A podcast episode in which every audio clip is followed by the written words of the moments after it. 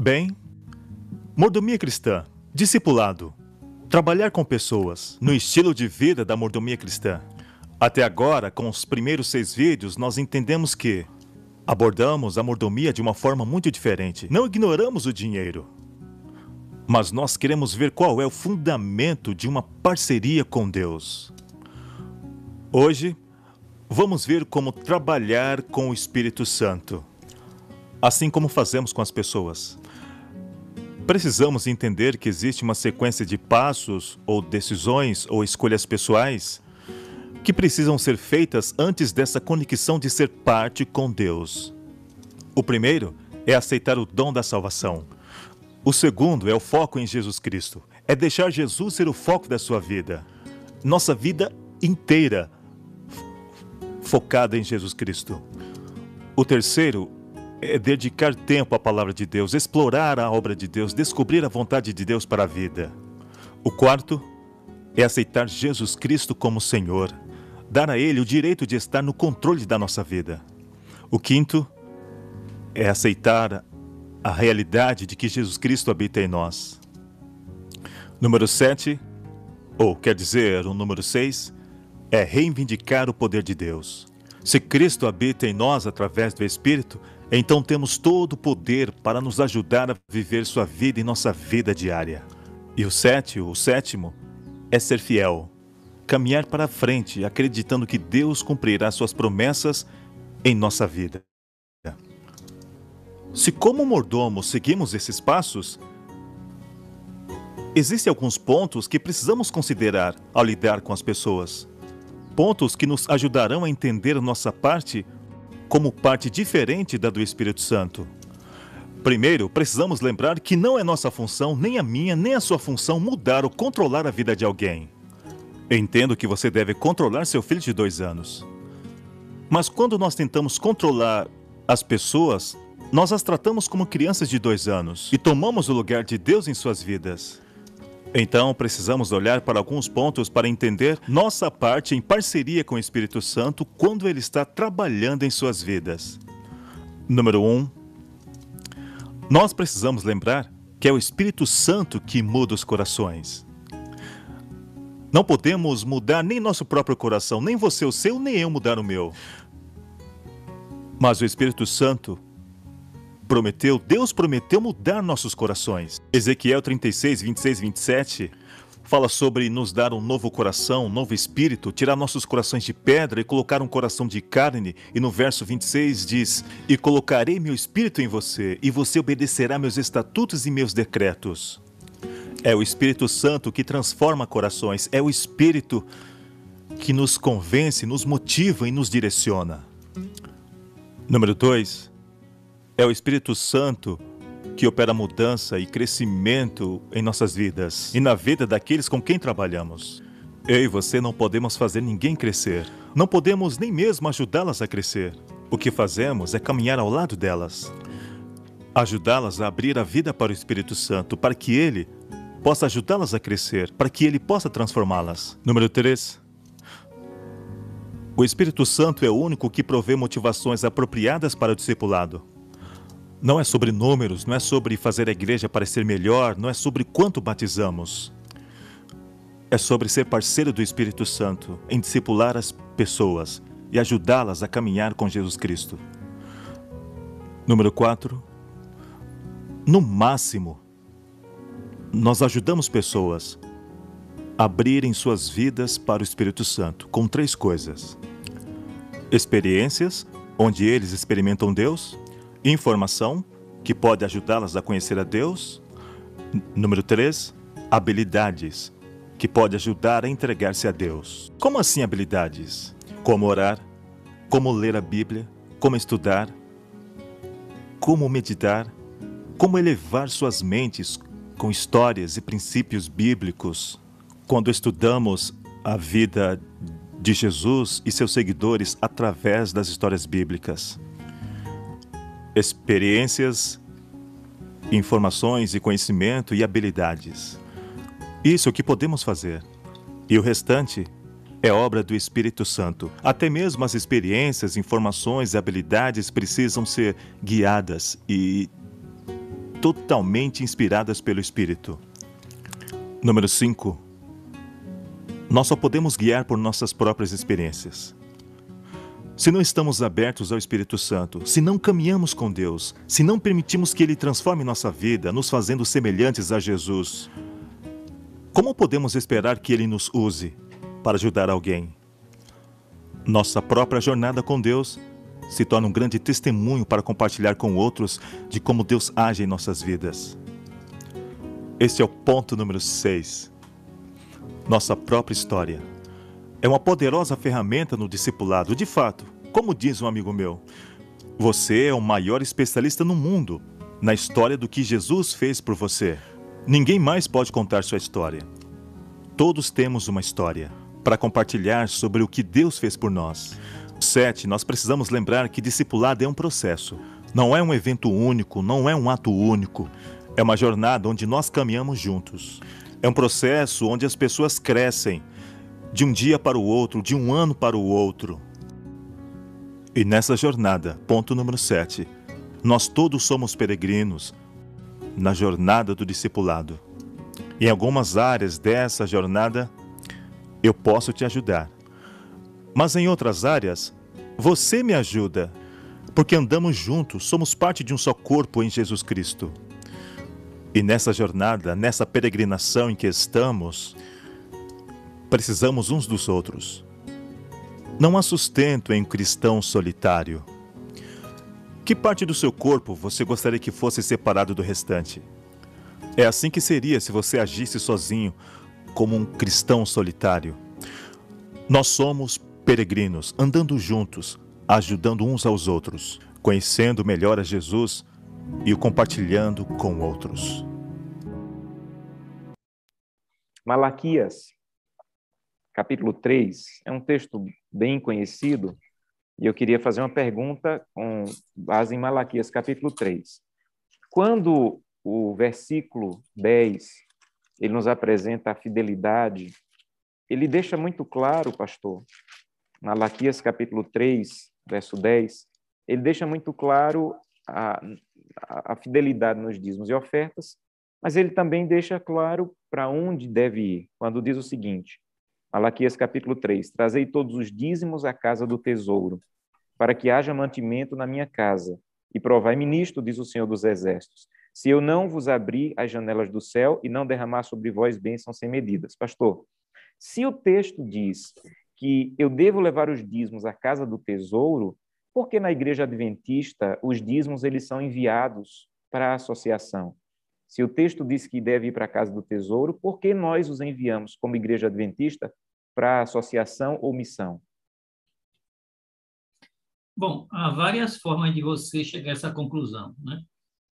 É, e vários caminhos. Você pode chegar a Espírito e Profecia de uma maneira muito clara, irmãomente explícita sobre isso, que a Casa do Tesouro é a sede da associação. Ah, é bem verdade que ela também nomeia a igreja local, as uniões, associação geral, enfim, a igreja como tudo, como a sede da associação, a sede da igreja, a sede do campo, ela usa essas expressões. No fim, é, ela considera a igreja local como casa do tesouro para receber os recursos e enviá-los para a associação. Para a Ellen White, a, a, as, as nossas associações, nível campo local, as uniões, a associação geral, são os legítimos representantes para gerenciar os recursos da igreja. Ela chega a dizer que os presidentes de campo muitas vezes não cumprem o seu dever de fazer isso, de cuidar para que o dízimo seja trazido ali para a casa do tesouro. Mas o assunto eu quero me prender mais à Bíblia neste, neste momento.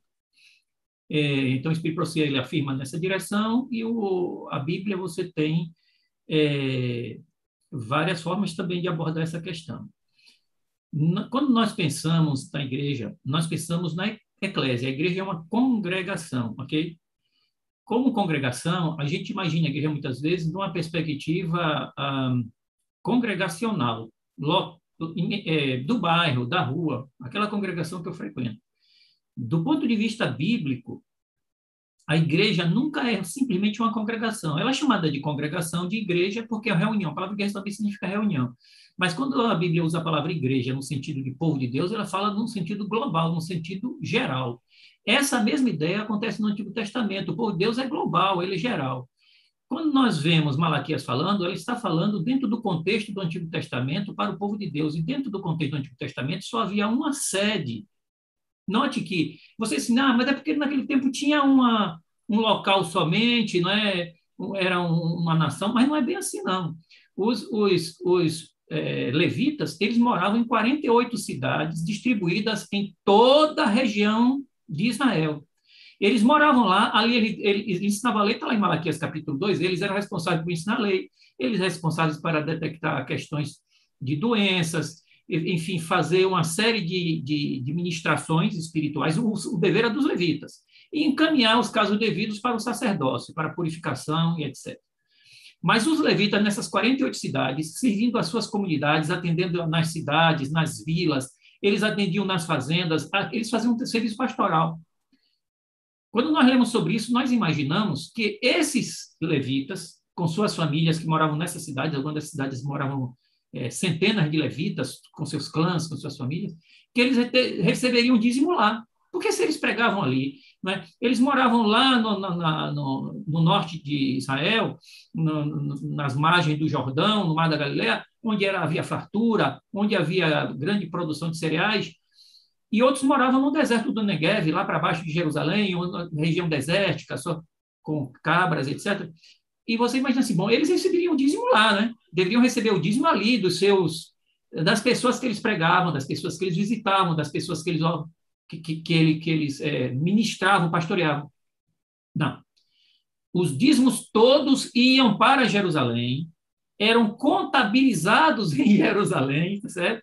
Isso você tem várias passagens que tratam dessa questão. Eu anotei algumas delas, estão no livro lá, você pode, pode encontrar, mas eu posso citar aqui Neemias 12,44, que diz que era para juntar das cidades, né?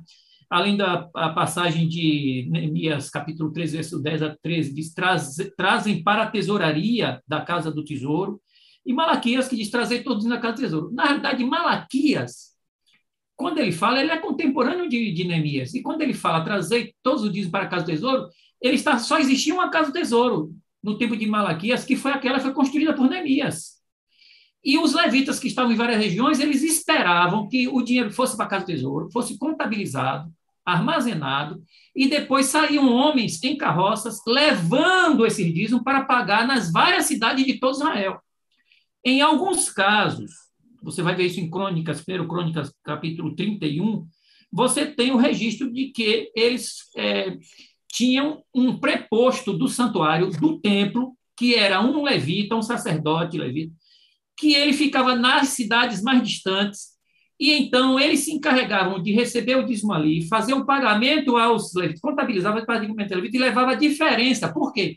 Porque muitas vezes, como o pagamento era feito em espécie, nem sempre era feito em dinheiro, pegar frutos, pegar figos, uvas, pegar, digamos, é, romãs e levar para Jerusalém, trazer de volta, não era prático. Por isso que a enciclopédia judaica diz que sempre os, os judeus ah, adotaram o sistema de casa-tesouro, mas a forma de administrar é, seguia o que era mais prático. Então, houve um período em que todos levavam tudo para a casa do tesouro, depois da casa do tesouro era distribuído, e houve um tempo em que eles colocavam representantes, tesoureiros avançados lá nessas cidades mais distantes. Ali eles se encarregavam de fazer a distribuição local e também o que eles recebiam do santuário, eles que faziam a distribuição. Olha, nunca o adorador entregava dízimo para os sacerdotes, nunca os sacerdotes recebiam tesouro da congregação local, nunca a congregação local armazenava e administrava os recursos de dízimos e ofertas. Apenas alguns tipos de ofertas ficavam na comunidade local, que já está prescrito na Bíblia, você tem as ofertas de caridade, o, o segundo dízimo, que ficava na comunidade local, havia um processo de distribuição através do adorador, mas o dízimo do sacerdote, que é o dízimo de Levítico 27 e número 18, esses é, recursos e as ofertas do santuário, que era a oferta do templo, obrigatórias, essas iam direto para o templo e o adorador não, não, não, não, não, não tinha autoridade nem para administrá-las, nem para dizer onde eram aplicadas, não havia direcionamento, direcionamento algum.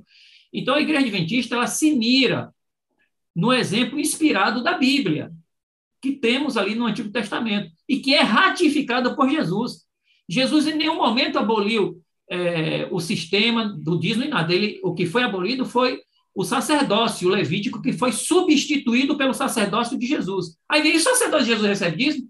O livro de Hebreus, capítulo 7, verso 1 a 12, verso 1 a 8, diz que ele recebia o dízimo, porque o dízimo que Melquisedeque recebeu não foi homens que morrem como os levitas, mas foi aquele de quem se dá testemunho que ainda vive. o, o, o, o, que foi substituído foi a lei do sacerdócio, que de levita passou para Melquisedequiano. E o Melquisedequiano não tem ligação levítica, não depende dos levitas. Então, o que nós vemos aí é que, desde o tempo de Abraão, no, no sistema de Melquisedeque, os dízimos eram entregues totalmente ao sacerdócio. Ele guardava e administrava. Nos dias do sistema levítico, era entregue totalmente ao sacerdócio. E quando você chega no Novo Testamento, eu fiz uma abordagem bem detalhada no livro, em que havia uma classe que era mantida e paga pela igreja. Agora, o Novo Testamento não tem uma explanação detalhada sobre as finanças, como não tem sobre muitas outras coisas. Mas, se nós acreditamos nos apóstolos e no próprio Jesus, é, eles seguiam única, as únicas escrituras que eles possuíam, as únicas, e praticavam essas escrituras dentro das possibilidades deles, sem a realidade do templo. Enquanto o templo existia, eles praticavam na realidade do templo. Quando o templo desapareceu, eles passaram a praticar na realidade da igreja. E as únicas escrituras que eles seguiam, que eles praticavam, eram as escrituras do Antigo Testamento. Então, nós adventistas, aproveitando a deixa, repudiamos um cânon dentro de um cânon, dizer que só vale o Novo Testamento, só vale o que foi escrito no Novo Testamento depois que Jesus morreu, porque até Jesus morreu foi tudo ainda para judeu, e aí cada um diz só aceita as epístolas de Paulo, outros aceitam tudo menos Tiago, outros aceitam tudo menos Apocalipse. Esse tipo de comportamento de alguns teólogos e, e pastores não é admissível para aqueles que creem que a Bíblia é a palavra de Deus. As Escrituras ensinam que a Casa do Tesouro é um centro administrativo único que recebe dízimos e ofertas e os direciona para o avanço material da igreja e para a manutenção do ministério. Esse sistema, que durou mais de 1.500 anos, desde Moisés até o dia de Jesus, é o sistema que Deus aprovou, ratificou, permaneceu, foi perene, atravessou é, é, exílios, guerras, mudança de governos, não é, apostasias, e o sistema se manteve ao longo do tempo. Esse, esse sistema, não é, estabelecido por Deus, ratificado por Deus, foi o sistema que a Igreja Adventista adotou e por isso Deus tem abençoado a Igreja em não ser leviana e profana com os recursos sagrados e destiná-los de acordo com o propósito que as Escrituras, é, de acordo com os apóstolos, com Jesus Cristo, determinam. Né? Nós não podemos dizer, ah, porque a Bíblia não repete, é, é uma lei que inventaram por aí, uma lei que não é bíblica. Só vale no Novo Testamento, ou só vale do Antigo Testamento que foi repetido no Novo. Isso não é bíblico. Jesus não usou essa lei. Os apóstolos não usaram essa lei. Eles foram explícitos em dizer que toda a escritura é válida, é inspirada por Deus e útil para ensinar e para repreender. E quando eles falavam isso, as escrituras deles era o Antigo, era o Antigo Testamento. De modo que a Igreja Adventista segue esses princípios, né? como segue outros princípios.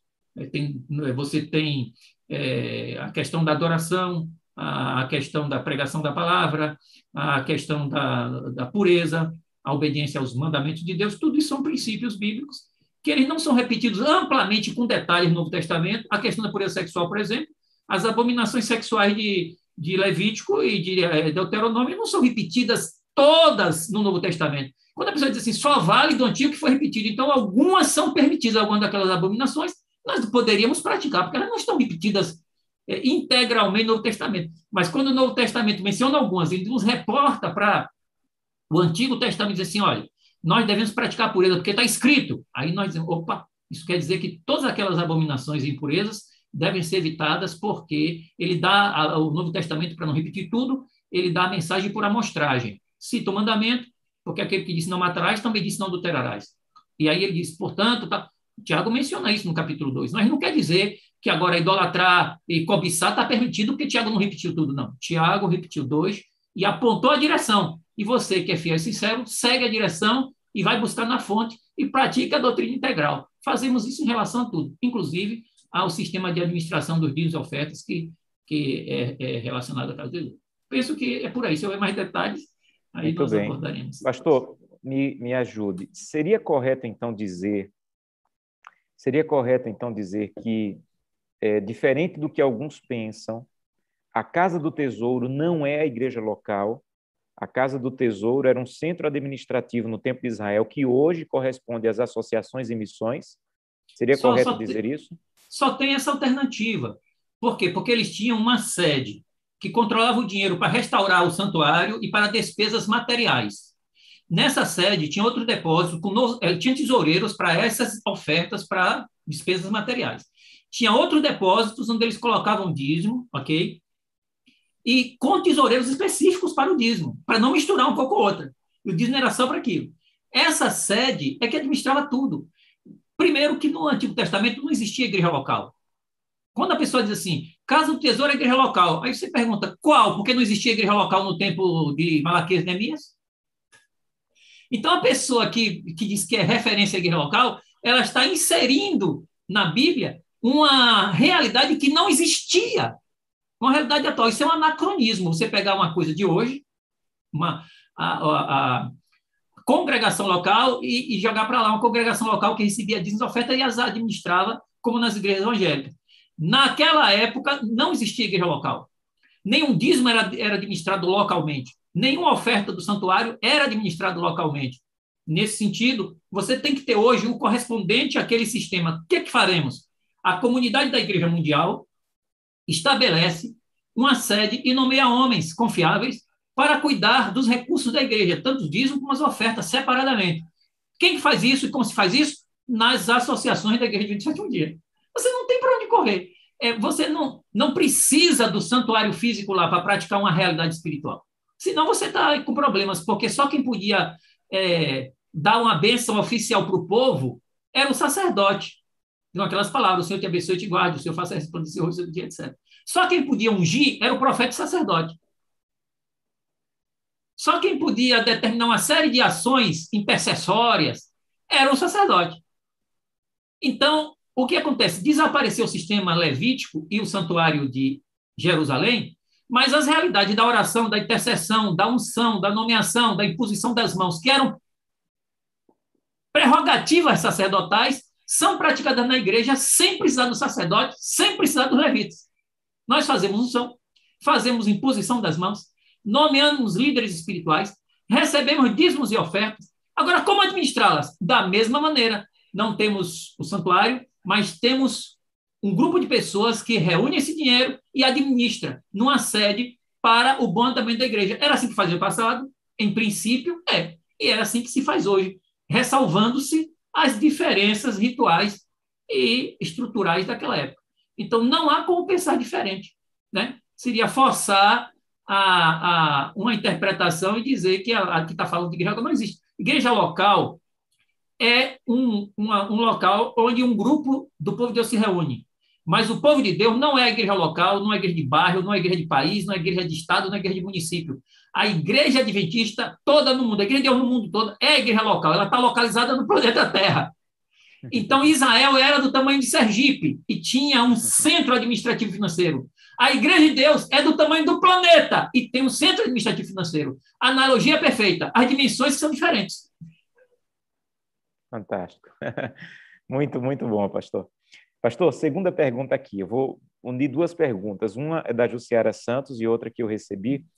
É, a Igreja Adventista, nós orientamos que o dízimo, eu não posso usar o dízimo, por exemplo, para fazer caridades, Ellen White fala isso. É, eu não posso usar o dízimo para comprar cestas básicas, mas Deuteronômio 26 fala que de um dízimo que poderia usar para as viúvas, para os órfãos. O que seria isso, pastor? Bom, é, essa é uma é muito interessante. Eu já vi, inclusive, líderes religiosos não adventistas, evidentemente, da, na internet, em vídeos, é, fazendo esse tipo de confusão, né? Eu me lembro de um deles que falou com tanta autoridade que me deu pena de ver aquele homem deve ter feito um curso teológico muito mal feito ou numa escola muito fraca. Porque ele me disse que era formado em teologia e fez um, cometeu uma gafe imensa quando ele disse que o dízimo é para fazer festa, para fazer uma farra espiritual, para ajudar os pobres, porque lá em Deuteronômio, blá, blá. Aí eu fiquei imaginando a ignorância, assim, como que uma pessoa tem coragem de falar uma coisa dessa, né? Ele, ele, ele confundiu os dízimos, porque na Bíblia você tem vários sábados e na Bíblia você tem vários dízimos. Você tem é, o Pentecostes, a Páscoa, a festa da, da, da, o dia da expiação, uma série de festas, as festas cabanas eram feriados. E a palavra sábado, que significa cessação e descanso, é aplicada no hebraico para essas festas. Não, então, existem os sábados cerimoniais, que foram instituídos quando eles entraram em Canaã, eles não eram praticados antes de entrar em Canaã, e havia os, a, o sábado semanal, que era, foi estabelecido nos Dez Mandamentos, era praticado antes dos Dez Mandamentos, está lá em Êxodo 16, e foi instituído antes do pecado, está lá em Gênesis 2, 1 a 3. Bom, aí você tem a diferença de sábado para sábado. Sábado do sétimo dia está no Dez Mandamentos, tem esse histórico da origem do mundo, e o, e, e o dízimo é a mesma coisa. O dízimo, você tem três dízimos na Bíblia. Você tem o dízimo, por exemplo, de 1 Samuel capítulo 8, versículo 15 em diante, que ele ali vai ver que quando é, Saul subiu ao trono, né, Samuel profetizou que a partir dali o rei iria dizimar ovelhas, os campos e as propriedades dos israelitas. Quer dizer, ele ia cobrar dízimo, e de fato cobrava 10% como imposto de todos os israelitas. Então, esse dízimo só passou a existir no tempo de Saul. Saul é por volta do ano 1000 antes de Cristo, aproximadamente. Estou sendo já arredondando, é claro.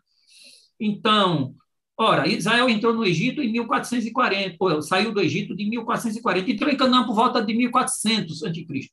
Então, o que acontece? O dízimo de Saul, de 1 Samuel capítulo 8, 15 em diante, ele só vai passar a existir 400 anos depois que o povo entra em Canaã. Quando o pessoal entra em Canaã, diz lá em Levítico 25, 1 em diante, eles deveriam estabelecer uma semana de sete anos. Quando nós estudamos sobre essa semana de sete anos, inclusive no livro que eu escrevi agora, eu, eu faço uma tabela, eu faço explicação detalhada sobre isso. É, quando você estuda sobre a semana de sete anos, elas tinham sete semanas e dava 49 mais uma semana, eh, sete anos, dava 50 semanas, 50 anos. Né? 7 vezes 7, 49. Sete, é, é isso aí, 70 semanas, 7 vezes 7, 49. Não, eles se, comemoravam ali o jubileu. Mas durante cada semana de sete anos, eles tinham uma prática que só valeria quando eles entrassem em Canaã. Essa prática é de cada todo ano, eles pegariam um dízimo e ficariam para eles poderem pagar suas despesas de peregrinar para visitar o lugar onde estava o santuário. Porém, no terceiro e no sexto ano, eles não ficavam com esse dízimo para peregrinar. Eles ficavam com esse dízimo em sua casa e não peregrinavam. Aí chamavam as pessoas que não tinham terras, que inclusive podiam ser pobres, viúvas e estrangeiros, não precisava nem ser israelita. E chamava também o sacerdote, porque todo, todo evento desse tinha o levita presente, né? O levita vinha e ele fazia um banquete e depois distribuía aquilo para os pobres, para os necessitados. Mas note, esse, essa prática desse dízimo só passou a acontecer com a semana de sete anos. E a semana de sete anos só passou a ser praticada quando eles entraram em Canaã. Então você pode ver isso em Deuteronômio 12, 17 a 21, está no livro, eu analiso essas passagens. Deuteronômio 14, 22 a 29 e 15, 1. E Deuteronômio 26, 12 a 14. Aí você percebe que eles tinham cada terceiro ano, eles tinham que cada terceiro ano o quê? Em sete anos. Primeiro ano, segundo ano, terceiro. No terceiro ano, eles ficavam com o em casa. Aí vinha o quarto, o quinto. No sexto ano, eles ficavam com o dízimo em casa. Então, esse dízimo era um dízimo que não era entregue na casa do tesouro. Ele podia ser vendido, ele podia ser trocado, ele podia ser transformado em moeda e o camarada levar só o dinheiro. Ele não dava ao sacerdote, não depositava na casa do tesouro. Ele era administrado e consumido pelo adorador numa atividade é, digamos assim, social. Isso você pode ver no livro de Jubileus, no livro de Tobias, no livro de Flávio Joséfo, que conta essa história, no livro de Joaquim Jeremias, que são historiadores especializados na vida dos judeus. Todos eles falam isso. Havia esse segundo dízimo praticado, você vê, o livro de Tobias e Jubileus é 100, 200 anos antes de Cristo, já contando como eles faziam. Você pega a enciclopédia judaica, apresenta os documentos antigos mostrando que essa prática do segundo dízimo remonta a séculos antes de Jesus. Então vem um pastor e faz um áudio na internet confundindo o segundo dízimo com o primeiro dízimo. O primeiro dízimo, que é o dízimo de Melquisedeque, que foi adaptado para o sistema levítico, portanto, ele não é um dízimo levítico, a gente chama de levítico porque a gente conhece mais a partir do Levita, mas ele é um dízimo de Deus. Ele é imemorial, não tem quando foi começou o dízimo. Você tem lá, no ano 2000, praticamente, antes de Cristo, é, Abraão, depende da cronologia que você utilizar, vai, dar, vai estar no ano de 1800, vai estar no ano de 2100 antes de Cristo, vai variar um pouco.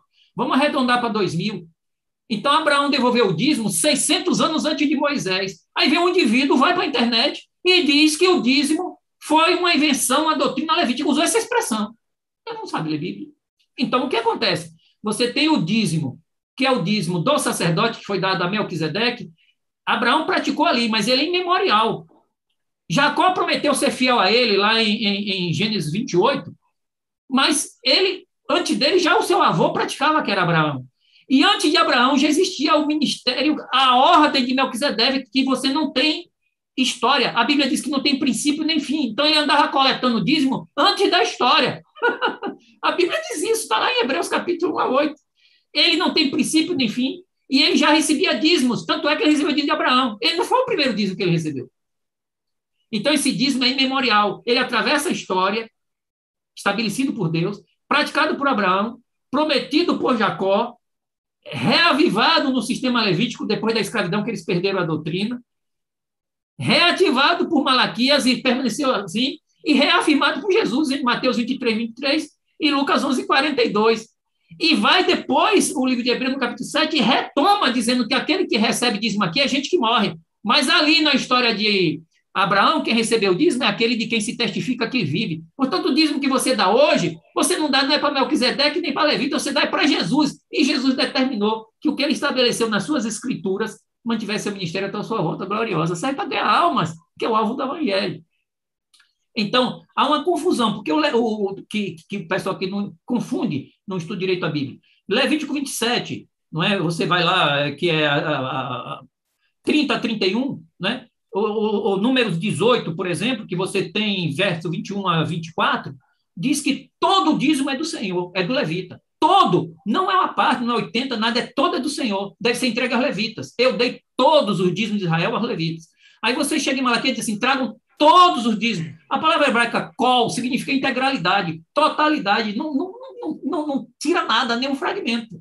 Isso quer dizer que esse dízimo de Levítico 27, número 18, e Malaquias e outras partes por citadas, ele é todo para ser levado para casa do tesouro, integralmente, não pode nada ficar com o adorador. Se ele trocasse e fosse cereal, ele pagava multa de 20%.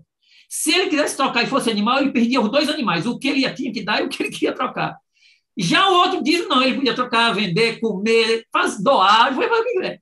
Então, você tem três dízimos com origem distintas, natureza distintas, aplicações distintas, em épocas distintas. E é inadmissível que um adventista não saiba distinguir isso aí.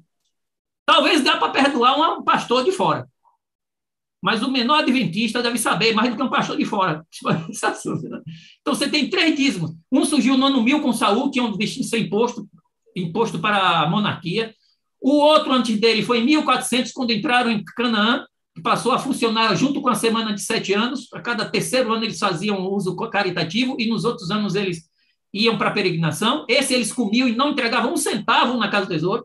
E o outro, que é de Levítico 27, número 18, e Malaquias 3,10, que era todo dado naquela tesouro. Isso é tão claro que os, o, a enciclopédia judaica se preocupa em repetir e dizer que é inadmissível que se possa pensar diferente. Não dá para pensar diferente. Você tem tantos documentos históricos, não é? como eu disse, Joaquim Jeremias. Eu citei, todos, todos esses estão citados no livro, a fonte, página e tudo. A enciclopédia judaica, você tem Joaquim Jeremias, que é um dos maiores especialistas na história do, da questão das finanças no tempo do Novo Testamento, você tem, ele faz uma abordagem do Antigo Testamento, você tem Flávio José, você tem o livro de Tobias, você, os livros apócrifos mencionam, não servem como doutrina, mas mencionam os costumes da época. E você tem a coerência do texto bíblico, quando analisado lado a lado. Eu botei uma tabela dessa, repeti essa tabela, inclusive nesse segundo livro, pedi permissão aos leitores, e peguei essas duas abordagens, eu repeti, ampliei, detalhei um pouco mais para clarificar de uma vez por todas esse assunto, porque tem irmãos que estão confundindo alhos com bugalhos. E isso não pode acontecer com gente que não come carne de porco, não bebe vinho alcoólico, não toma café, dorme cedo e faz exercício.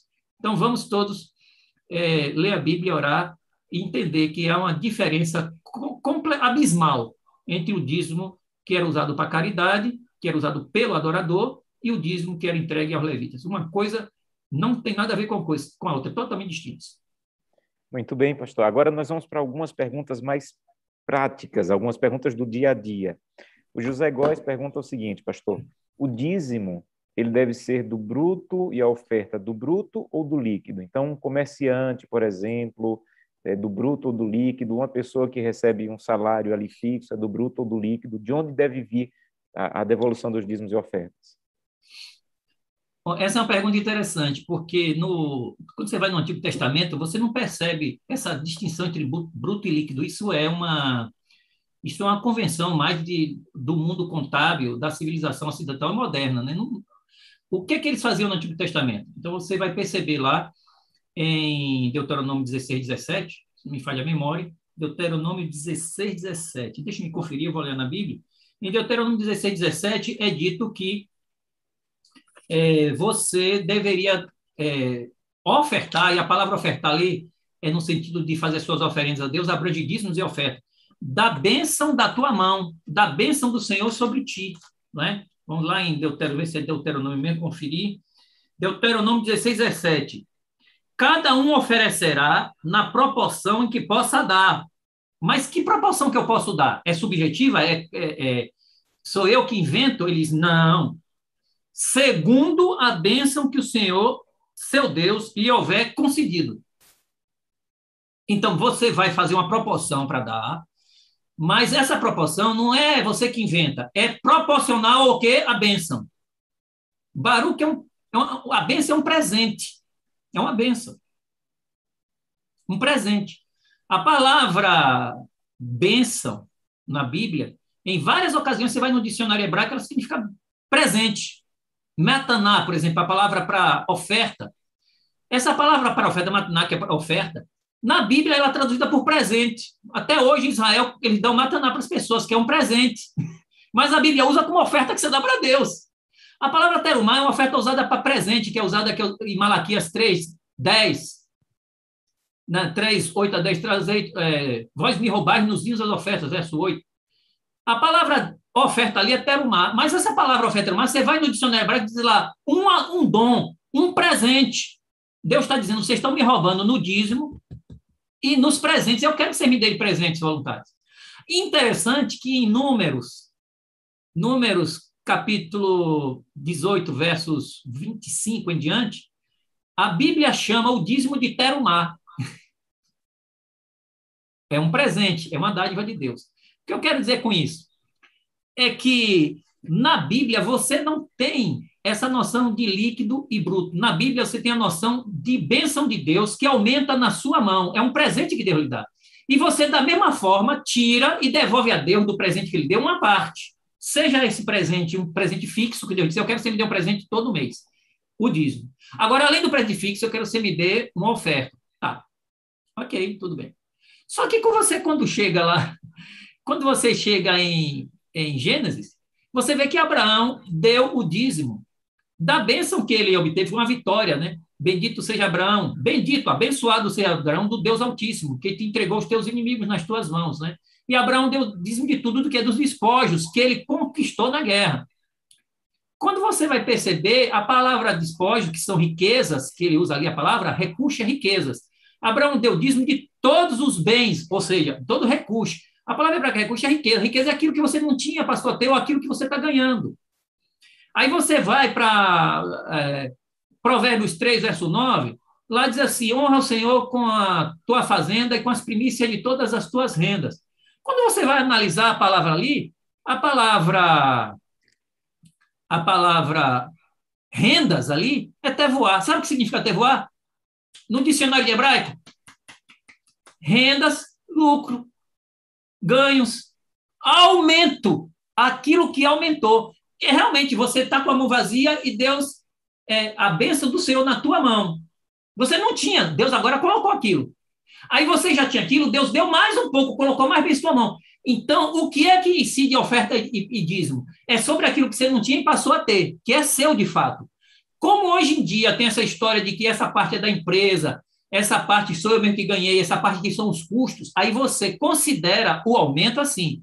Eu sou trabalhador, dei minha mão de obra e recebi o salário. Então, meu salário que eu passei a ter é minha bênção, meu aumento. Dali se tira meu INSS, meu plano de saúde, dali se tira os impostos que eu tenho que pagar, mas o, aquele aumento bruto é meu aumento, é meu tevoar, de Provérbios 3,9, é meu recurso, lá as minhas riquezas, de Gênesis 14, é a bênção na minha mão, de Deuteronômio 16, 17. E eu poderia citar vários outros exemplos. A irmã White, quando ela fala que nós devemos dar o dízimo e as ofertas de nossas rendas, está assim no livro em português, rendas, né? Mas se você for no inglês, ali, quase 100% das vezes que ela fala rendas no livro Conselho sobre Mordomia, a palavra em inglês é increase. A palavra increase significa aumento de um montante. Você não tinha e passou, aquele, aquela diferença entre o que você tinha e passou a ter é o aumento. Então, resultado. Para o assalariado, tudo que você ganha é o seu aumento, é a benção na tua mão. Você agora, com esse aumento, uma parte paga CNCS, outra parte você pagou os impostos, outra parte você pagou alguma coisa mais. Mas ainda é seu, aquilo não é o, o líquido, é o bruto, porque o bruto foi seu aumento. Se você disser o líquido é só o aumento, então desse líquido teria sair. Quem é que está pagando para você seu INSS? Quem é que está pagando para você os seus impostos? Os impostos têm sair do seu aumento. E não do aumento de outra pessoa. Então, por isso que nós dizemos, o assalariado aposentado devolve o dízimo do bruto. Porque imposto e contribuição e taxas para benefícios coletivos não é dedutivo, porque você usufrui, sua família usufrui. Você está pagando com a bênção que Deus lhe deu para você ter outras bênçãos secundárias. Agora, uma empresa, o camarada bota mil reais numa empresa e no final do mês ele ganha 1.200. Ele vai dizimar dos 200 e não do mil que ele colocou ali. Ok? Agora, ele botou mil reais. Esse movimento dele deu 1.400. Só que o, desses 400, 200 não foi para pagar é, benção para ele. 200 foi para pagar custo de funcionamento da empresa. Então, o dinheiro não é dele, ele não se apropriou do dinheiro. Aquele dinheiro está ainda ali naquela empresa. Ele só é dele quando ele. Ah, está aqui dali para a mão dele. Aí é dele. Às vezes, uma empresa tem uma sociedade que é de adventistas e resolve fazer um balanço e dizimar da empresa, quando a relação societária permite. Ok? Às vezes, sócio não. A, a relação societária não permite, e às vezes o estatuto da empresa não permite que você dizime do aumento da empresa. Você só pode dizimar do aumento que você tira para uso pessoal. Agora, se a empresa é sua e você pode fazer, o estatuto, o tipo de empresa permite, você não tem sócios para contestar, e você pode fazer isso, você pode lançar mão, toda vez que lançar mão do dinheiro da empresa para seu uso pessoal, ou você, toda vez que a empresa der um superávit, você dizima aquele superávit da empresa. Mas é a situação líquida da empresa depois que você pagou todos os custos da empresa. Por quê?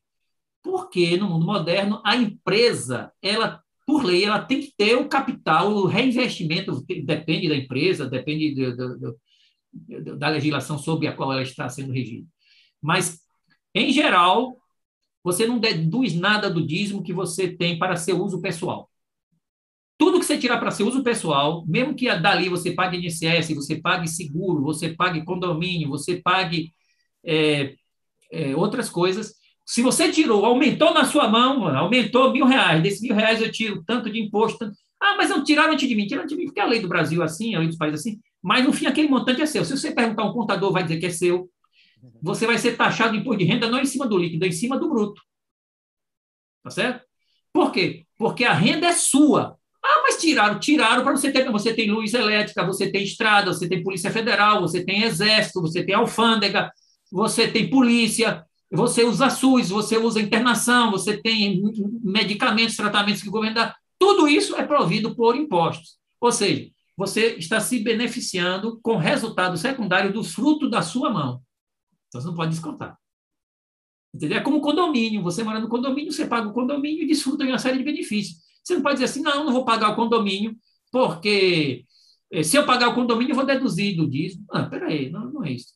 O condomínio é um micropaís. Você paga uma taxa e usufrui dos benefícios coletivos. O país, você paga imposto, é um condominião, e você usufrui dos benefícios coletivos. Mas o dinheiro que você usou para pagar o imposto, ele é bênção de Deus na sua mão, senão você nem teria imposto para pagar e nem estaria vivo para desfrutar os benefícios sociais que esses impostos produzem. Por isso que nós dizemos que, esquecendo tudo isso, pense no aumento. Aumentou na sua mão, o dinheiro é seu, o governo disse assim, você é dono de mil reais, você dá o dinheiro de mil reais e não depois que tirar imposto, etc, etc. Porque você não pode ser generoso com, com o governo, porque ele impõe. E ser mesquinho com Deus, porque ele deixa você ser o administrador dos seus recursos. Seu caráter também está em julgamento nesse caso. Né? Então, Deus pede que nós sejamos fiéis no dízimo, generosos na oferta, em cima da bênção da nossa, que foi dada em nossa mão, sobre o recurso que nós conquistamos, sobre o tevoar, que é o increase de Ellen White, o aumento no hebraico, que Deus deu a você, você não tinha, passou a ter. Qualquer coisa, você não tinha, passou a ter, é um aumento. E se é aumento, é dizimável e é ofertável.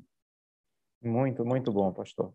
Pastor, pegando um gancho aí com essa sua fala final, o que é mais importante, dízimos ou ofertas?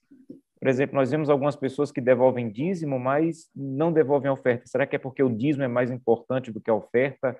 Ou há pessoas que devolvem oferta, mas não são dizimistas? É porque a oferta é mais importante do que o dízimo? Olha, eu acho que isso aí é uma fraqueza espiritual ou doutrinária, porque você tem o seguinte: as pessoas gostam de qualificar com superior e inferior nas práticas religiosas, né? o pessoal diz os dez mandamentos, nove são importantes, só o sábado que pode ser transgredido, né? pode ser mudado, pode ser abolido. Mas Deus escreveu na mesma tábua de pedra, nas mesmas tábuas de pedra, é a mesma pedra e com seu mesmo dedo, não foi mandou, olha, no sábado manda um anjo escrever, ou Moisés vai escrever a partir do sábado, eu escrevo os outros nove. As pessoas gostam de hierarquizar para poder diminuir as suas obrigações com Deus. Então, as pessoas ficam diminuindo, não, essa parte da Bíblia eu vou guardar, essa outra não, essa aqui é mais pesada, essa não. Então, procuram sempre passagens bíblicas que possam dispensá-los a fim de fazer menos do que o que Deus requer que seja feito, né? Na Bíblia, a palavra santo é usado para o dízimo e é usado para a oferta. Em nenhum lugar a Bíblia diz que o, o dízimo é mais importante e a oferta é menos importante. Muito pelo contrário, a Bíblia iguala os dois, tanto que eu disse que a Bíblia chama o dízimo de terumá, que é oferta, um presente, só que é um presente fixo. Aí Deus diz, além do presente fixo, dessa terumá, que é, que é o mazé, mazé em hebraico significa décima parte, 10%, além desses 10% que é o presente fixo que eu quero que me dê essa terumá regular, eu quero que também vocês agora, por conta própria do coração de vocês, me deem um presente espontâneo. Essas são as chamadas ofertas voluntárias. Então, Deus diz assim, eu testo a fidelidade de vocês e requeiro uma parte para manter a minha obra. Mas, além disso, eu quero testar o caráter de vocês na espontaneidade, na generosidade.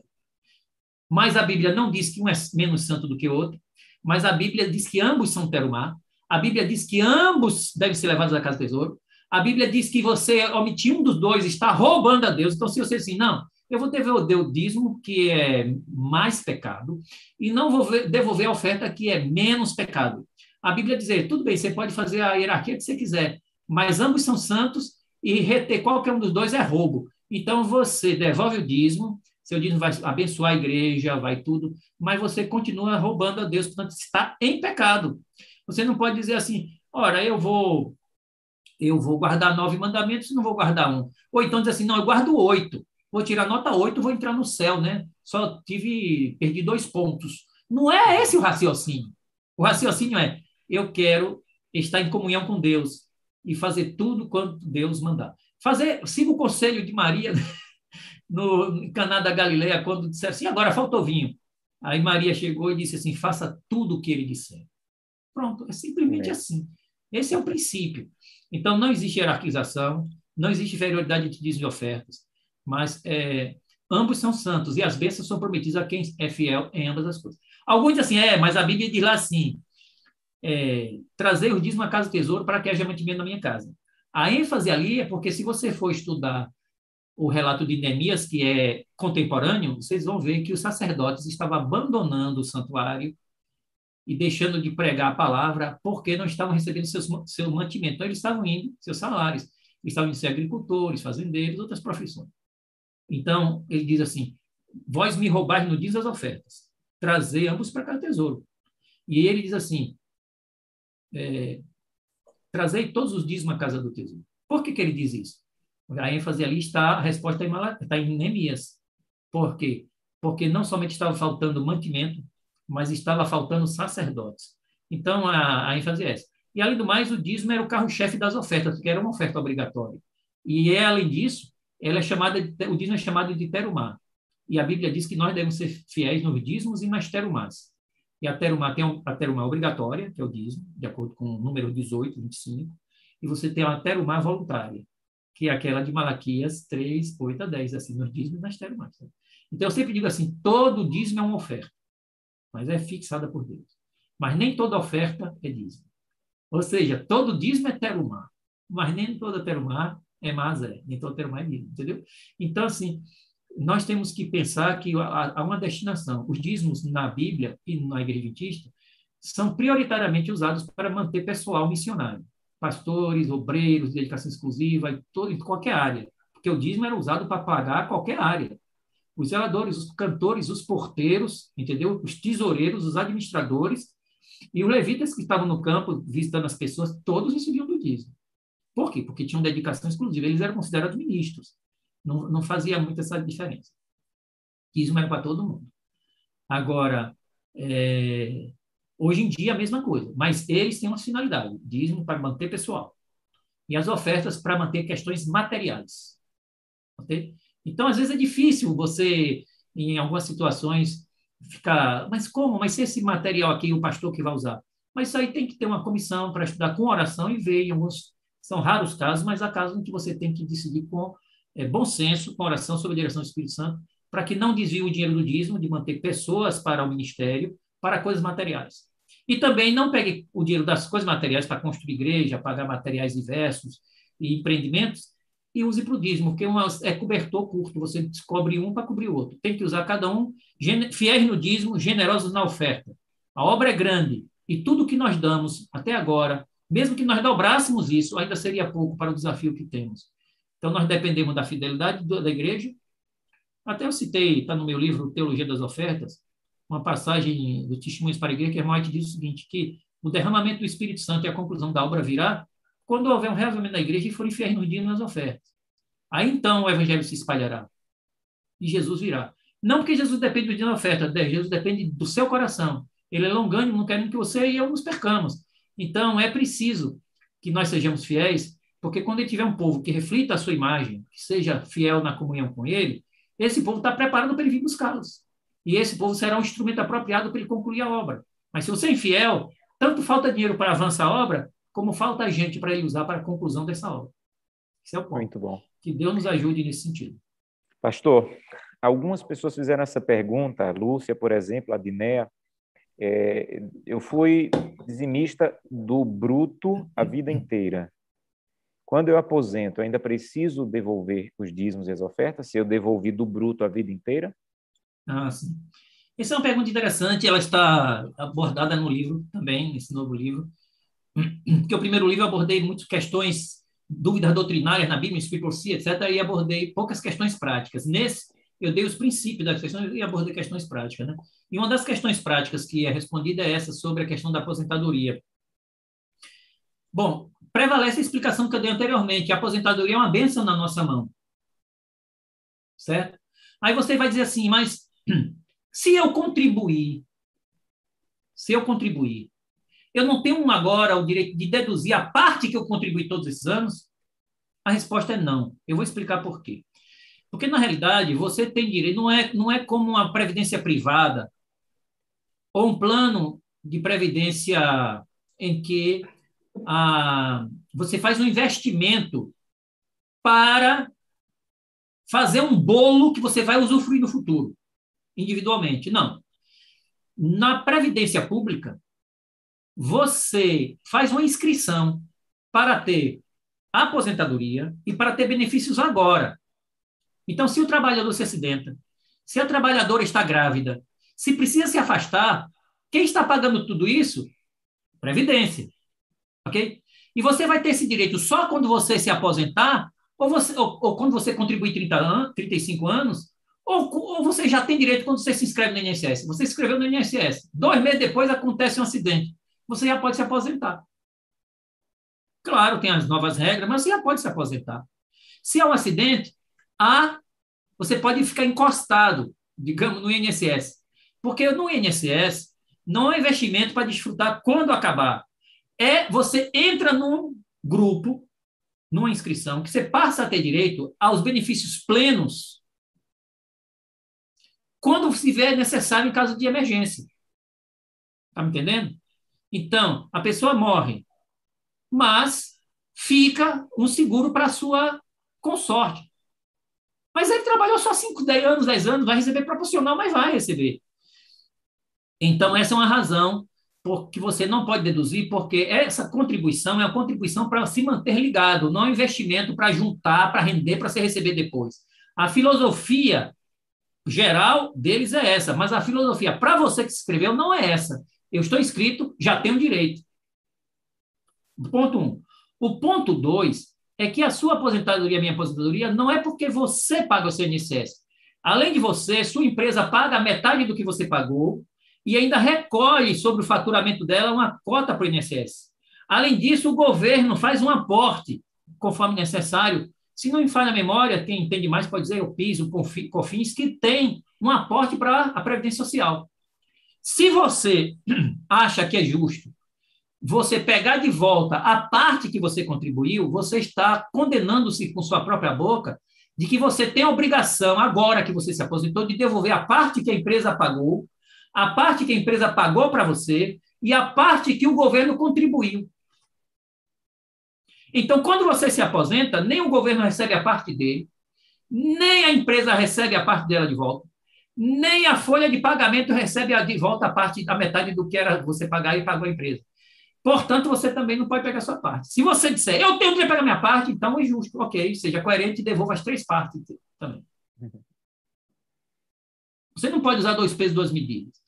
Então, o que você fez foi, está, você pagou uma cota regular para estar inscrito num plano extraordinário, que apesar de todos os defeitos, que você vai ter benefícios e cobertura, mesmo que você não contribua 35 anos, 30 anos, 20 anos, entendeu? Então, nesse sentido, a, aposentadoria ela é uma bênção na sua mão, ela é um recurso, ela é um tevoar, certo? Pleno e completo, e você não pode deduzir nada. Ah, e aquilo que eu contribuí? Você estava contribuindo para manter-se filiado ao plano.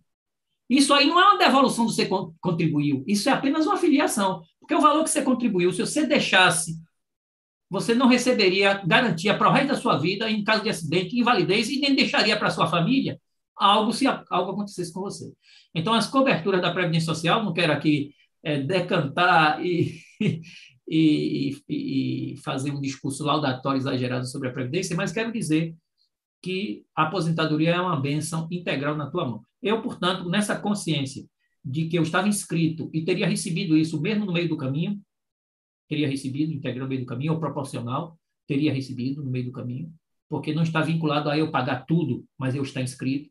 Se tivesse um acidente de validez, eu estaria amparado. Se eu morresse, minha família teria alguma coisa para subir, minha esposa receberia alguma coisa para sobreviver.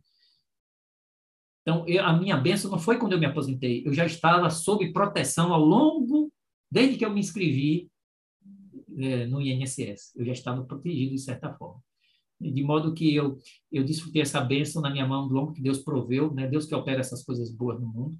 Quando eu me aposentei, a bênção agora chegou de outra forma, através da aposentadoria. Eu não vou de, eh, pegar, de, é, deduzir nada, senão eu fico na minha consciência com a, com a culpa de ter que devolver também para a empresa e para o governo, a parte que eles contribuíram à sociedade. Então, eu devolvo o dízimo da parte integral, a bênção completa, a minha tevoar, meu increase, o aumento de Deus na minha mão o dízimo sobre o bruto. E devolvo a minha oferta sobre o bruto também. Né? O dízimo, mas porque, para, porque queremos ver a obra crescer. Eu queria que a obra terminasse, não por causa da minha contribuição simplesmente, mas com a minha contribuição pessoal e com o dízimo e oferta, eu queria ter a alegria de ver Jesus voltar e não morrer, um sonho que muita gente teve. Eu queria ficar para a semente e com os anjos, não queria passar pela morte, não. Bom, Amém. a minha parte humilde eu tenho que fazer. Que Deus abençoe vocês e façam também a sua parte, viu? Amém. Aliás, pastor, a irmã te disse que nós deveríamos procurar um jeito de aumentar nossas doações e não ficar inventando argumentos para diminuí-las. Botei esse texto no livro. Prossigamos. Pastor, é, Deus seja louvado, não deu nem para perceber, mas já passamos uma hora aqui na nossa conversa e vocês que estão nos assistindo sabem que a gente preza muito pelo horário, para terminar no horário. Claro, não dá, infelizmente, para responder todas as perguntas, teríamos que ter vários programas. O pastor Demóstenes vai ter uma outra aula no terceiro módulo, também com perguntas e respostas. Então, eu estou anotando aqui, enquanto ele estava respondendo, eu estou anotando perguntas que não podemos responder agora, para guardarmos para a outra aula que o pastor Demóstenes vai nos apresentar. Mas eu queria apresentar para vocês uma possibilidade dessas respostas. Nenhuma das respostas que eu recebi pastor Demóstenes não tem alguma coisa escrita sobre ela. Todas as respostas que nós recebemos aqui, as que não podemos responder, o pastor Demóstenes respondeu eh, elas de alguma maneira. Vocês sabem que no nosso site, desenvolver.org, Adventist Academy, eu vou projetar aqui, nós temos um, dois livros do pastor Demóstenes que estão disponíveis gratuitamente. Essa versão aqui estão os dois livros juntos. Mas na nossa versão no site tem os dois livros separados. Teologia das Ofertas é um livro e Perguntas sobre Dízimo é outro livro. Então, esses dois livros a igreja está disponibilizando como um presente para todos os que estão participando desse, desse programa EAD. Então, esse livro está disponível gratuitamente. Agradecemos muito a dedicação do pastor Demóstenes de escrever. O livro está disponível para a igreja hoje gratuitamente. Você pode baixar gratu gratuitamente. Gente, eu já li várias vezes esse livro. Esse livro é meu manual de consulta. Sempre eu volto para ler, para relembrar, para perguntar. E, e, e, o livro está com essas perguntas. A maioria das perguntas que estão, estão nesses livros. Agora, Deus deu um dom para o pastor Demóstenes que foi de escrever de maneira prática, acessível. Você lê um livro do pastor Demóstenes e ele vai nas perguntas práticas das pessoas. Ele vai colecionando perguntas aí ao longo da vida e ele apresenta nesses livros. E ele colocou à disposição esses livros. Agora o pastor Demóstenes já está jubilado, desfrutando da sua merecida jubilação, e ele está disponibilizando para venda os seus livros. Esses livros, um deles é esse aqui, você tem ele gratuitamente, mas na versão à venda estão os dois livros juntos, se você quiser. Um outro livro excepcional é o último livro do pastor Demóstenes, Dízimos e Ofertas. Esse livro é diferente desses que estão disponíveis no nosso site, porque esse que está disponível no nosso site, ele é mais a parte teológica do tema de ofertas e dízimos. Também tem muita coisa prática, mas é mais a parte teológica de, do, do, terceiro di, os três dízimos, é, por que, que o dízimo de Levítico 20, de Deuteronômio 26 ele poderia ser usado para as viúvas e órfãos. Então é uma parte mais teológica. A pergunta que foi algumas pessoas colocaram, pastor Demóstenes, sobre o dízimo no Novo Testamento está claramente explicado nesse livro. Já esse outro livro, ele é mais essas questões práticas da aposentadoria, de ofertas e dízimos de presente que você recebeu, do INSS, é, do imposto de renda, eu devolvo o dízimo do imposto de renda. Então, é, são perguntas, é, é, perguntas diretas e respostas práticas também diretas, com base na Bíblia e no Espírito de Profecia. Então, esse livro também está disponível. É, já vamos explicar onde você vai conseguir adquirir esse livro. Um outro livro que ele escreveu há um tempo atrás, eu tive a oportunidade de ler três vezes esse livro, tive a oportunidade de revisar esse livro e ler esse livro, A Bíblia e a Teologia da Prosperidade. Amigos, quem trabalha com mordomia cristã precisa conhecer a teologia da prosperidade, que é uma teologia não bíblica, mas que infelizmente entra muito nas nossas falas porque a gente vai adquirindo essa ideia de que eu devolvo e Deus vai me devolver, de que eu devolvo e Deus agora está em dívida comigo. Isso é a teologia da prosperidade, não é a teologia bíblica. E o pastor Demóstenes ele faz um histórico da teologia da prosperidade nesse livro, mas também faz uma abordagem bíblica de como combater a teologia da prosperidade. É um outro livro que está disponível. Um outro livro também antigo, que o pastor Demóstenes escreveu há alguns anos, mas que já ajudou muita gente, é sobre o perfeccionismo e a humanidade de Cristo. Eu não conheço, pastor Demóstenes, não sei se, se, eu, se eu me corrige, mas eu não conheço nenhum tema que mais desviou pessoas da verdade do que esses dois temas. Juntamente com a questão do Espírito Santo, né, da não crença no, na, na, na pessoa do Espírito Santo, mas o perfeccionismo e a não crença na teologia bíblica da humanidade de Cristo, ela afastou muita gente. Eu, infelizmente, já tive que pastorear igrejas que a igreja praticamente saiu porque deixou de crer na, na visão bíblica sobre a, a, pessoa de Cristo, sobre a questão do perfeccionismo. E esse livro também é um livro de perguntas e respostas que aborda isso aí claramente. Um outro livro muito, muito bom é um manual que ele usava, é um resumo das aulas. Ele foi professor de homilética por muitos anos no seminário, e ele fez um resumo e colocou nesse manual, o Manual de Treinamento para Pregadores, um livro excepcional, que é um livreto, na verdade, com orientações sobre homilética, sobre pregação na prática. Você vai entender como fazer um sermão, como preparar um sermão, como buscar o texto bíblico, como fazer apelo, como fazer conclusão, como inserir histórias no sermão. É um manual de treinamento. E esse outro livro também é, está todo ele reformulado, Yehoshua, é, essa ideia de que não podemos usar o nome de Jesus porque é um nome pagão e que a igreja está usando o nome pagão para Jesus e que não pode. Ele explica de maneira clara por que nós usamos o nome de Jesus, de onde vem essa ideia da, do nome Yehoshua, de onde ele vem do, do hebraico, como ele é aplicado no Novo Testamento. Então, muito, muito bom esse livro, também é um tema importante para você conhecer. E um outro tema que também, é, junto com lá com a Humanidade de Cristo e o Perfeccionismo, a Trindade, também é um livro excepcional. É, eu já li algumas coisas sobre a Trindade, mas a prática desse livro é uma defesa muito boa da verdade. Todo esse material, o pastor Demóstenes está colocando à disposição na venda. Tem também esse último livro aqui, Família Cristã e Suas Finanças. Também tive a oportunidade de ler esse livro, revisar também muito prático o livro, os princípios bíblicos de orçamento, de, de, de orçamento familiar, de fidelidade, de finanças para a família, de orientação aos filhos sobre finanças. É muito, muito bom esse livro. Todo esse material ele está disponível num site que o pastor Demóstenes administra. Essa aqui é o endereço provisório, tá? Você vai ver aí, nós vamos colocar o link aí no chat. Esse aqui está funcionando hoje já. Se você entrar, você já vai ver lá o catálogo dos livros. Tá? É, são vários nomes, né? mas você pode escrever aí, se você quiser, Neves, livraria 1.wixsite.com barra Neves Livraria. Isso é um provisório, ele abriu agora o site, esse aqui é um endereço provisório.